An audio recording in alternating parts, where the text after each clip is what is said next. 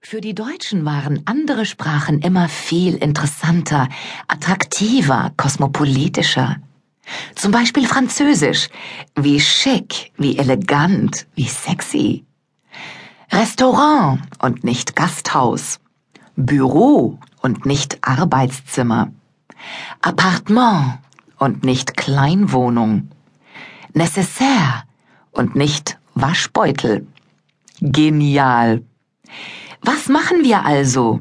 Wir klauen einfach das Wort, wiederholen es immer wieder und voilà, schon existiert es auch im Deutschen.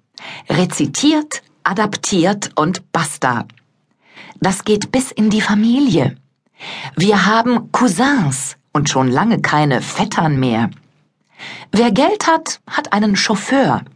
Wer Glück hat, einen freundlichen Chef. Manchmal gibt es Probleme bei der Aussprache. Garage, Blamage, das ist okay. Aber Abonnement oder Parfum? Wie zum Kuckuck spricht man das aus? Parfüm oder Parfum oder doch Parfum? Hilfe! Vielleicht ist Französisch deshalb nicht mehr so in Mode. Sehr elegant, aber doch ein bisschen kompliziert. Aber zum Glück haben wir ja Englisch. So wunderschön international, transkontinental, mega global. Popmusik, Informatik, Sport, Hollywood, alles spricht Englisch. So kurz und präzise und die Aussprache viel einfacher als Französisch. All diese schönen neuen Verben. Warum übersetzen?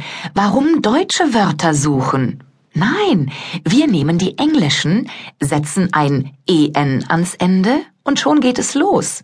Wir surfen im Internet, wir chatten und mailen, wir shoppen und fighten und am Ende Nein, da machen wir keine Pause, da ruhen wir uns nicht aus, nein, nein, wir relaxen. Na klar. Relaxen. Das ist doch viel besser als einfach nur auf dem Sofa liegen. Relaxed, relaxen, das ist mehr, das ist Wellness, das ist Lifestyle. Natürlich gibt es auch hier Probleme. Nicht mit der Aussprache, aber mit dem Perfekt zum Beispiel. Diese blöden Partizipien. Wie heißt das nun? Ich habe Mountain gebiked oder gemountainbiked? Naja, ist ja auch egal. Hauptsache, die englischen Wörter klingen wichtiger, imposanter, prägnanter. Nehmen wir dieses Mountainbike. Sollen wir vielleicht Bergfahrrad sagen? Das klingt doch wie ein Schwarz-Weiß-Film. Oma und Opa in den Alpen oder was? Oder zum Beispiel Single. Das ist doch besser als einsam und alleine. Und mit ein bisschen Geld und einer Krawatte ist man schon ein Yuppie. Das geht blitzschnell. Aber das Beste ist natürlich Handy. Super, nicht wahr? Wirklich cooler als Mobiltelefon. Gut, die Engländer selbst sagen gar nicht Handy, die Amerikaner auch nicht, aber das macht ja nichts, das muss ja niemand wissen. Das ist das Schöne an Englisch. Es ist immer sofort modern und aktuell, in und up to date und so dynamisch. Jede Bewegung, jede Aktivität ist gleich ein offizieller Sport. Ein Gerundium mit ing, ein bisschen Spezialmaterial, Hose, Schuhe, Brille und schon haben wir ein interessantes Hobby. Eine Fachzeitschrift, dann ist es schon ein Trend und noch ein paar Clubs, dann ist es definitiv ein Boom. Wir rennen schon lange nicht mehr irgendwie im Wald herum, wir machen Jogging.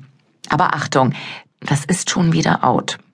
Wir wandern auch nicht mehr tagelang mit Zelt und Rucksack einsam durch die Berge. Schade, wandern, das war so schön typisch deutsch. Einfach so, alleine mit der Natur, ganz romantisch.